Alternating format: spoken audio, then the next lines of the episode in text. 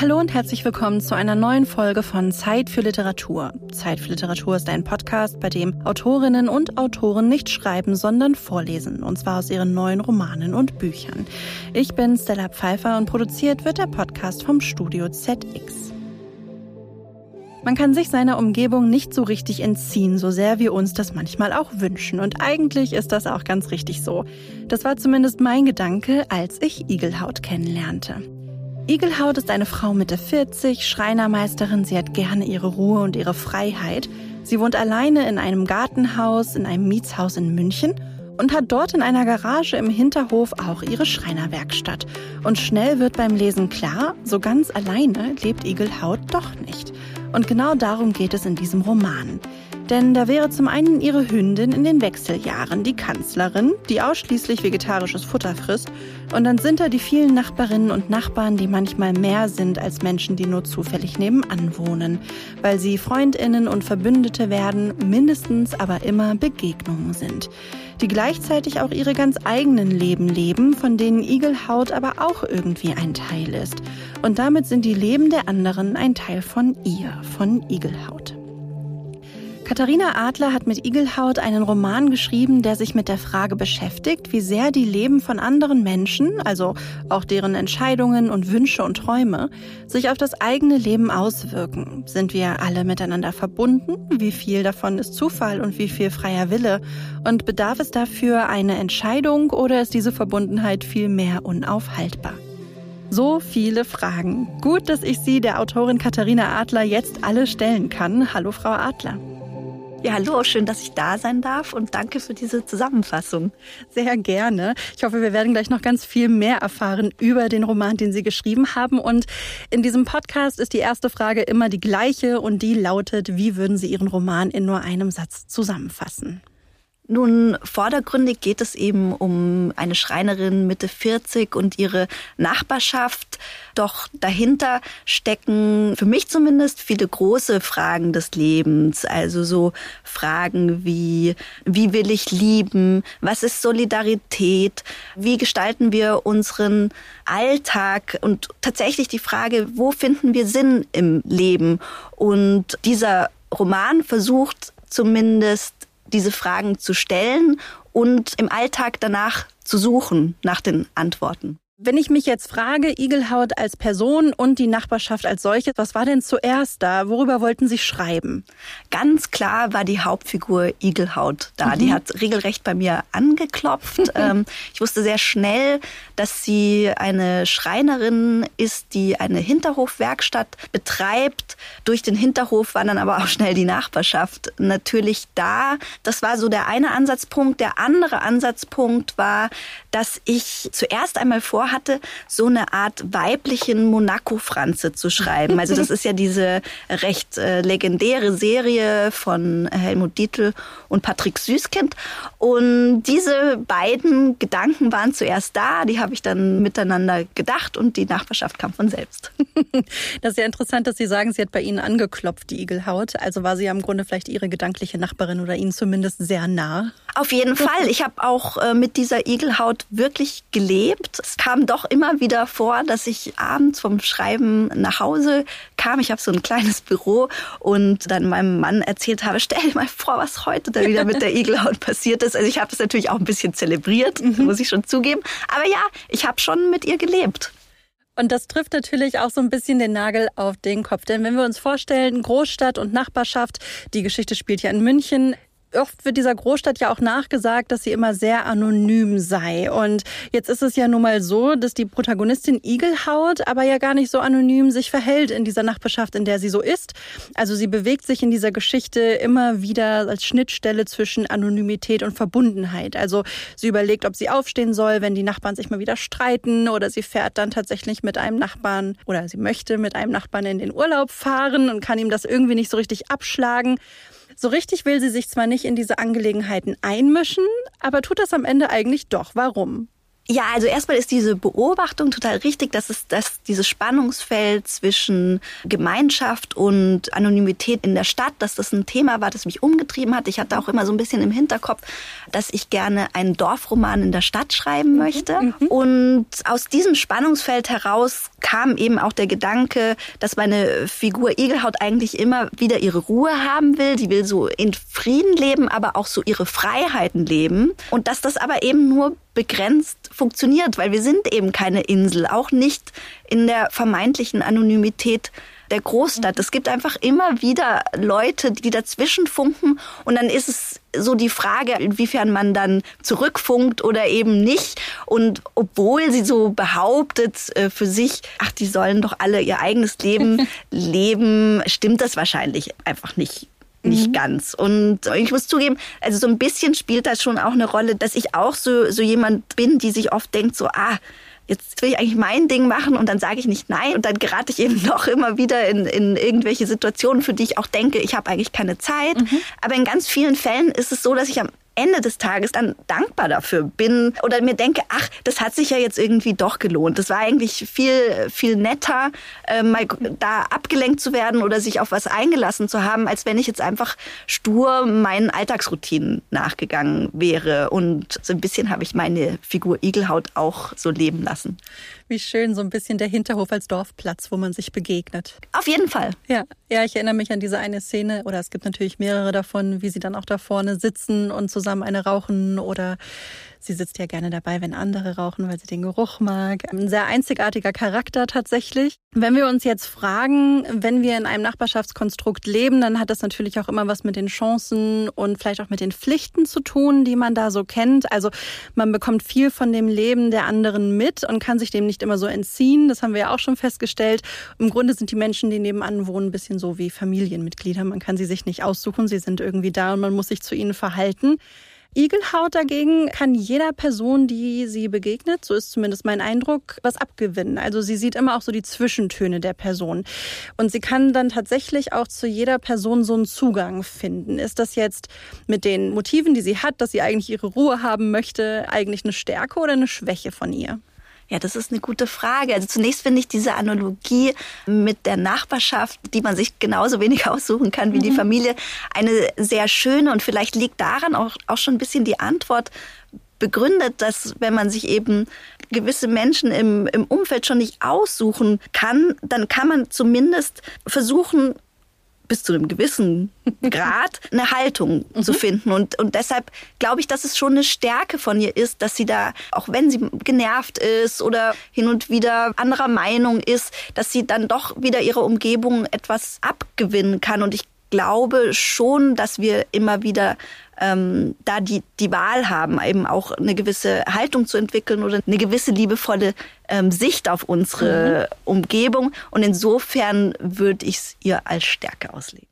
Ja, ich habe tatsächlich auch beim Nachdenken über den Roman gedacht, was für eine verrückte, wohlwollende Nachbarschaft. Und ich finde das ja auch spannend, dass man sagt, ja, das ist natürlich schon anstrengend, sich jetzt irgendwie mit diesen Personen zu verbinden. Und Sie haben das ja auch eben von sich selber erzählt. Man denkt sich, man hat eigentlich keine Zeit. Und am Ende ist es aber trotzdem irgendwie ganz schön. Dabei wird ja oft auch so ein bisschen ignoriert, dass das Gegenteil ja auch anstrengend ist. Also ich erinnere mich an Mietshäuser, in denen man kein Verhältnis zu den NachbarInnen hat.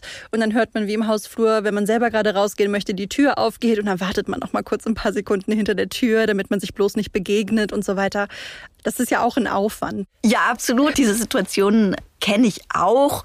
Äh, das ist mir schon auch wichtig zu sagen, mir geht's nicht um Schönfärberei. Mhm. Mir geht's eher um ein Nachdenken darüber. Also inwiefern, inwiefern es eben Gemeinschaft möglich und was ist das Potenzial von Gemeinschaft, selbst wenn alle nicht darin äh, perfekt funktionieren oder die gleichen Lebensperspektiven haben. Aber mir geht's nicht darum, einfach nur alles Negative fortzuwischen oder mhm. zu behaupten, ach, die Welt ist doch gut. Also darum geht's mir nicht.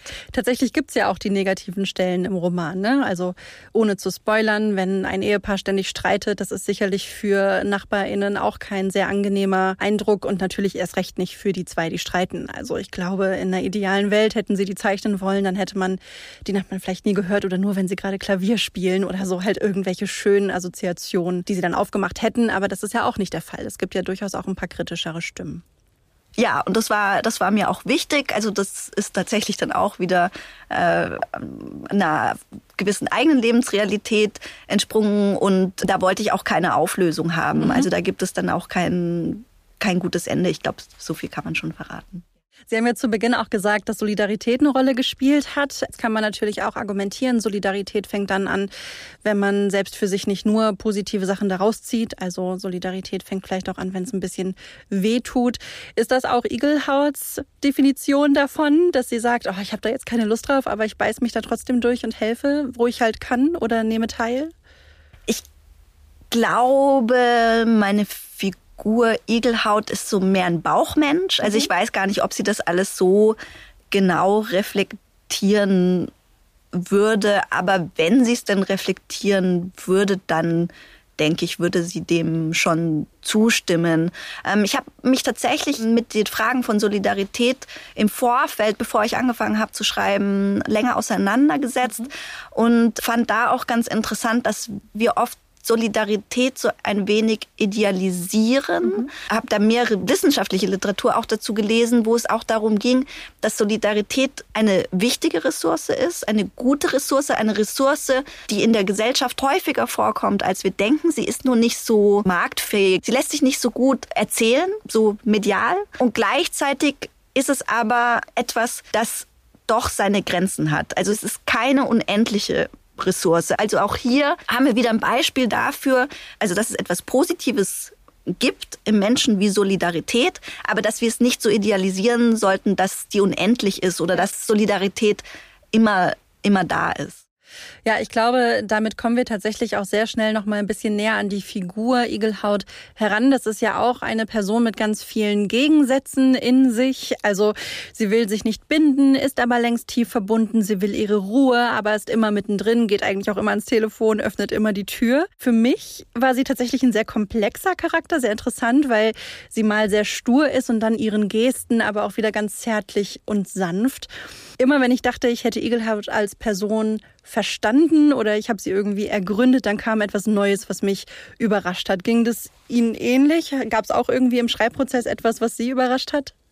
Also wenn es so gelungen ist, dann freut mich das total, weil es gibt ja auch einen Grund, warum meine Figur den Namen Igelhaut mhm. trägt. Also so einerseits dieses Stachlige und andererseits die Haut, die ja etwas Verletzliches ist. Insofern war das durchaus von Anfang an angelegt. Ich wollte versuchen, all diese Facetten zu zeigen. Insofern gab es vielleicht nicht so sehr Überraschungen, mhm.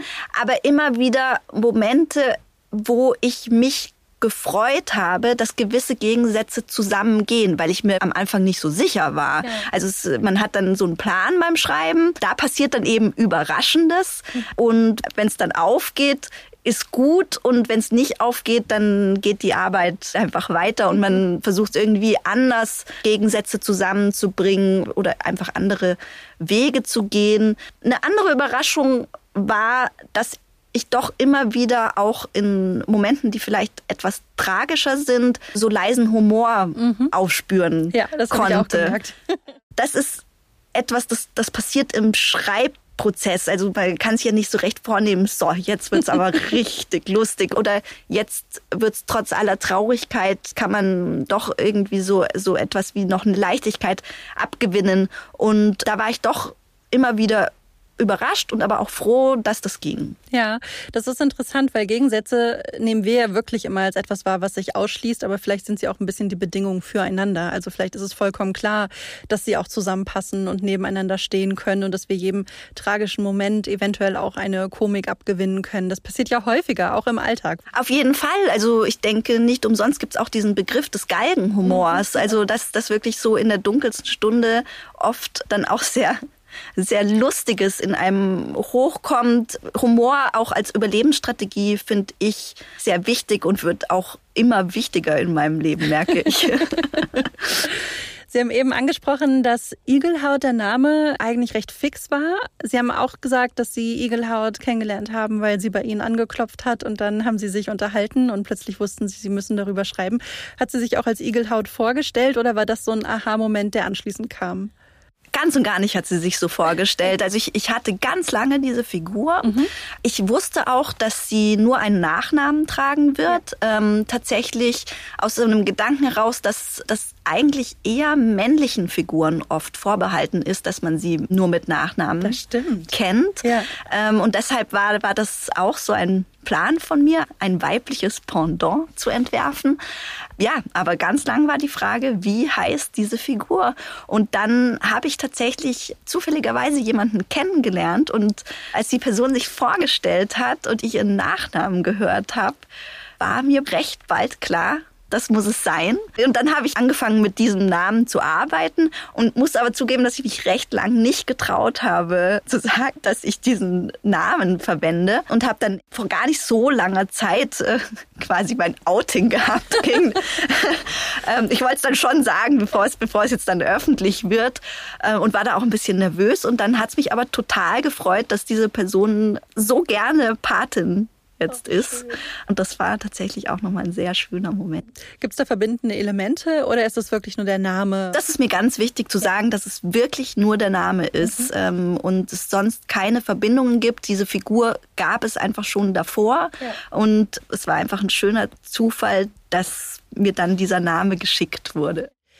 2018 haben Sie Ihren Debütroman Ida publiziert. Der greift ja auch so die eigene Familiengeschichte auf, die Geschichte Ihrer Urgroßmutter. War das Schreiben von Igelhaut ein anderes oder gibt es da auch irgendwelche persönlichen Motive oder Parallelen, auf die Sie zurückgreifen konnten? Ich glaube, dass dieses neue Buch eine Art Resultat des Erstlings mhm. ist. Wie gesagt, die Figur hat ja bei mir angeklopft und es war tatsächlich, während ich gerade Ida, meinen ersten Roman, zu Ende geschrieben habe. Ja, ich war recht froh drum.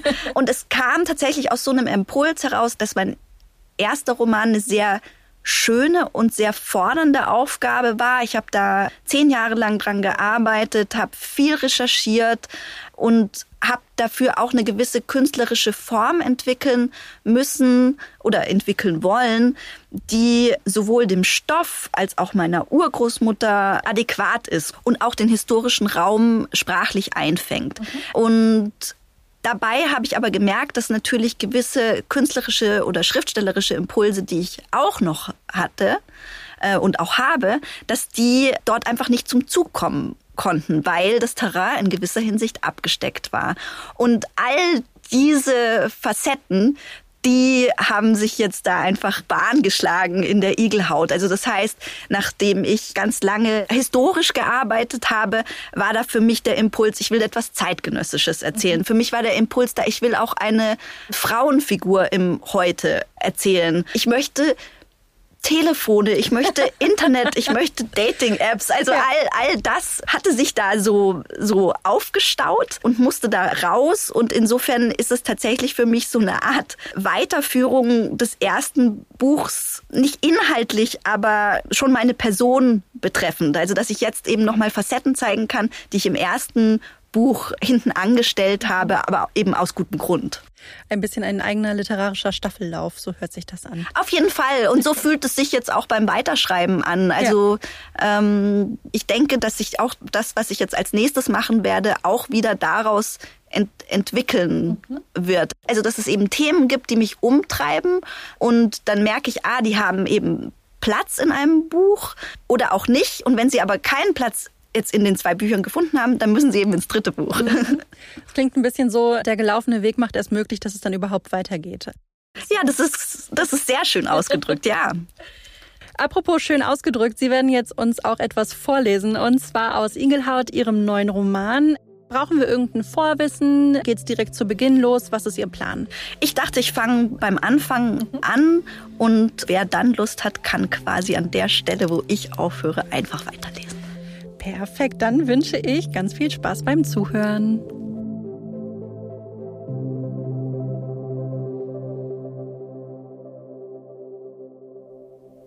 Die Igelhaut kam aus dem Untergrund.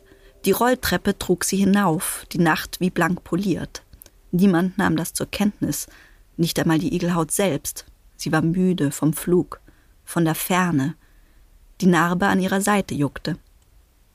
Am Eck ein Paar unschlüssig, ob ihr Treffen hier zum Ende kam. Solche Abschiede konnten sich hinziehen. Da wollte sie nicht weiter stören und ging näher am Klohäusel vorbei.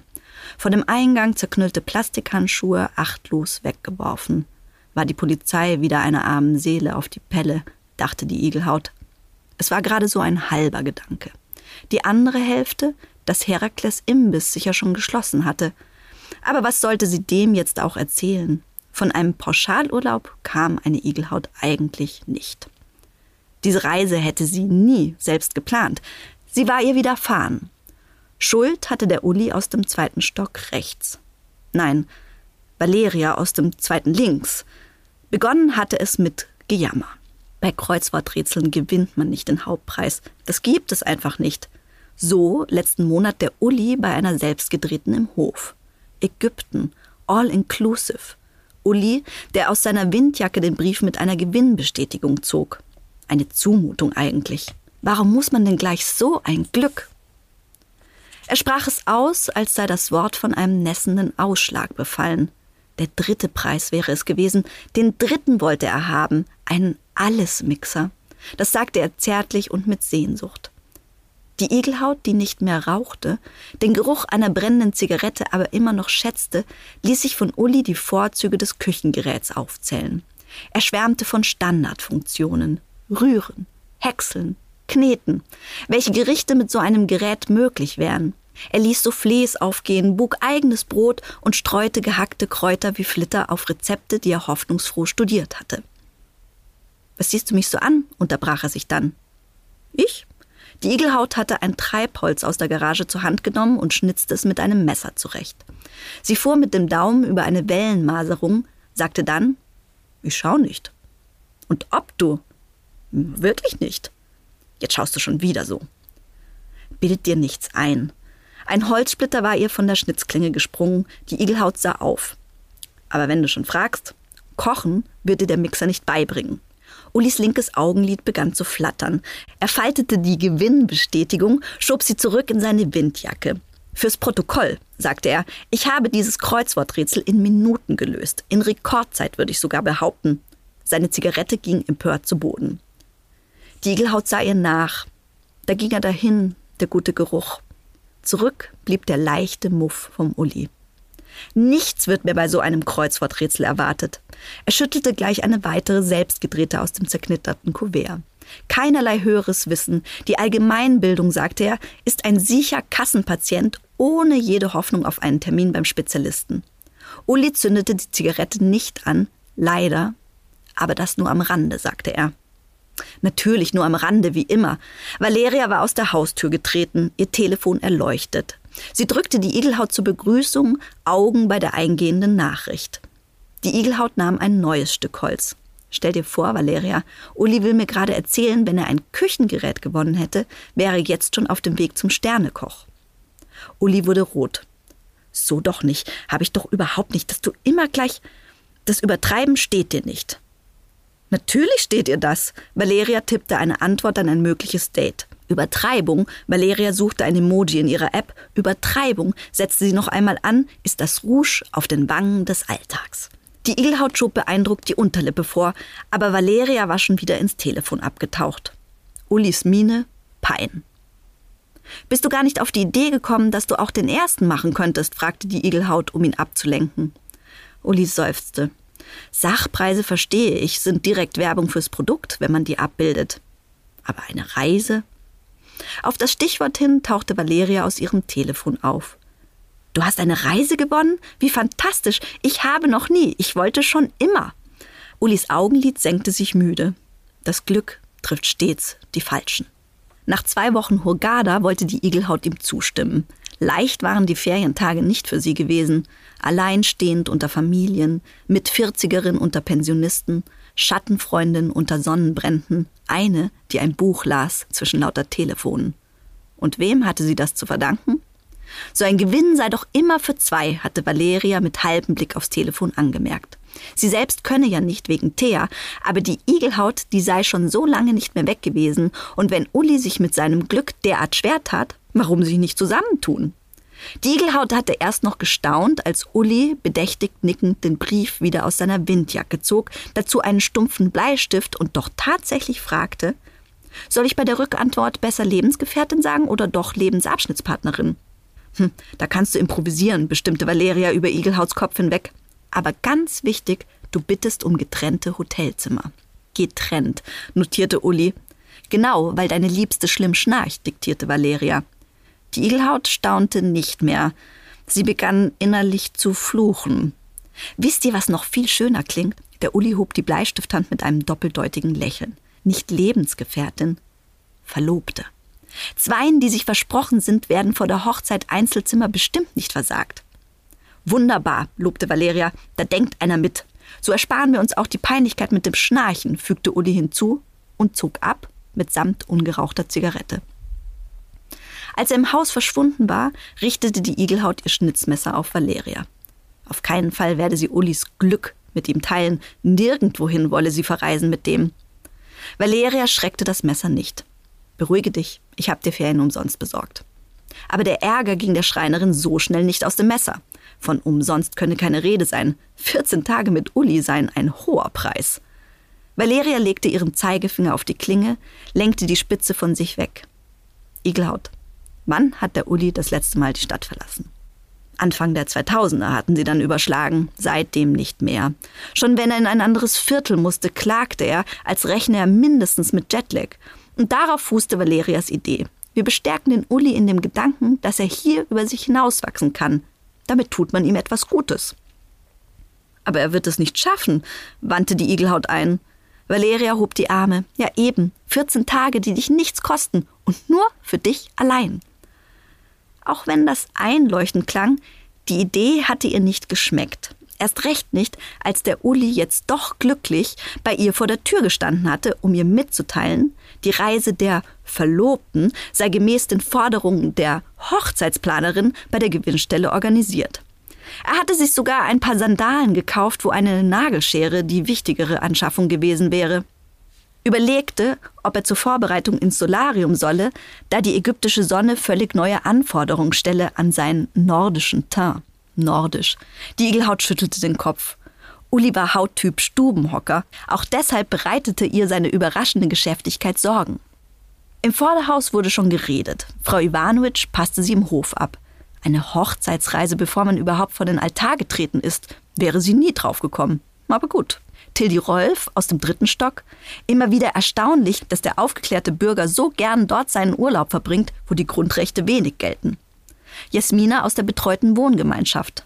Mit dem Reizberg haben Sie Torschlusspanik, Frau Igelhaut. Ich meine, da würde ich meine Schnecke lieber vertrocknen lassen, bevor der mich bewässert. Die Igelhaut knurrte Jasmina fort. An sich war sie Derbheiten nicht abgeneigt, aber Schnecke bewässern lassen, das war ihr doch ein bisschen zu viel. Frau Iwanowitsch nochmal. Dass sie beide heiraten, hat man im Haus gar nicht gemerkt, die heimliche Liebe. Sie ziehen jetzt sicher zusammen. Wissen Sie, mein Neffe sucht wirklich dringend. Also, Sie geben gleich Bescheid, wenn Ihre Wohnung frei wird, ja? Selbst die Garage im Hof, wo die Igelhaut ihre Werkstatt eingerichtet hatte, selbst diese Garage schien eine Meinung zu ihrer Reise zu haben. Ständig fiel etwas herunter in den letzten Tagen. Das Winkelmesser, die Säge, nichts war an seinem Platz. Aber was genau das zu bedeuten hatte, die Garage hielt sich bedeckt. Wenn sie so überlegte, auch die Schriftstellerin aus dem Dachgeschoss machte sich rar, das war an sich nicht ungewöhnlich, genauso wie von der Zänkerin kein müdes Wort kam. Das konnte so viele Gründe haben wie das Jahr Tage oder nur einen, den Zänker. Und das Paar im Erdgeschoss war zu beschäftigt, um sich für das Glück anderer Leute zu interessieren. Die waren ihr von allen Nachbarn die Liebsten. Die Zweige des Kirschbaums tippten wie zufällig ans Werkstattdach. Die Igelhaut beugte sich über den Zargentisch. Die alte Lackschicht musste von der Platte herunter. Eine erste weiße Strähne fiel ihr ins Gesicht. Sie klemmte sie unter das Haarband, das sie beim Arbeiten trug. Urlaub. Ein Laut wie aus einer unbekannten Sprache. Urlaub, dachte sie, brachte nur Erholung, wenn man ungestört war. Für einen Schwatz von ein paar Zigarettenlängen war der Uli schon in Ordnung, innerhalb des Hinterhofs. Darüber hinaus wurde es schon schwierig. Der Lack ließ sich nur schwer vom Tisch schmirgeln. Die Igelhaut setzte die Schleifmaschine noch einmal mit mehr Druck an. Allein schon Ulis lose Zunge. Wirklich überall hatte er von ihrer gemeinsamen Reise erzählt. Bestimmt nur am Rande.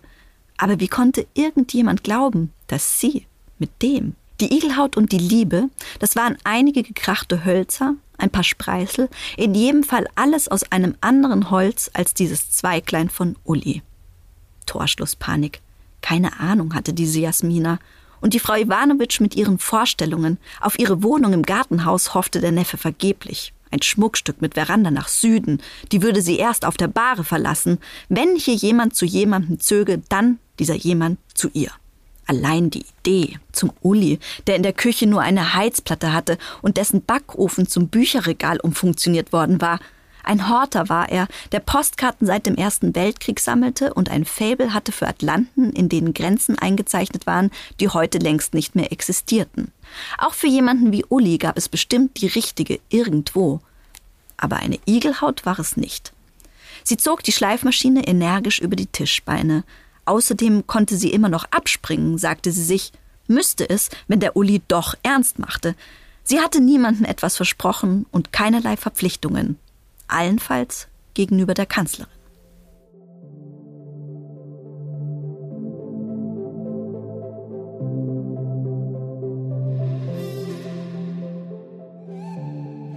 Sie hörten einen Auszug aus Igelhaut, dem neuen Roman der Autorin Katharina Adler, erschienen bei Rowold. Das Buch ist jetzt im Buchhandel Ihres Vertrauens und natürlich auch online erhältlich. Frau Adler, lieben Dank, dass Sie heute bei mir waren. Ja, ich bedanke mich ganz herzlich. Das war eine neue Folge von Zeit für Literatur, der Vorlesepodcast, produziert vom Studio ZX. Ich bin Stella Pfeiffer. Schön, dass Sie sich heute Zeit für Literatur genommen haben und bis zum nächsten Mal.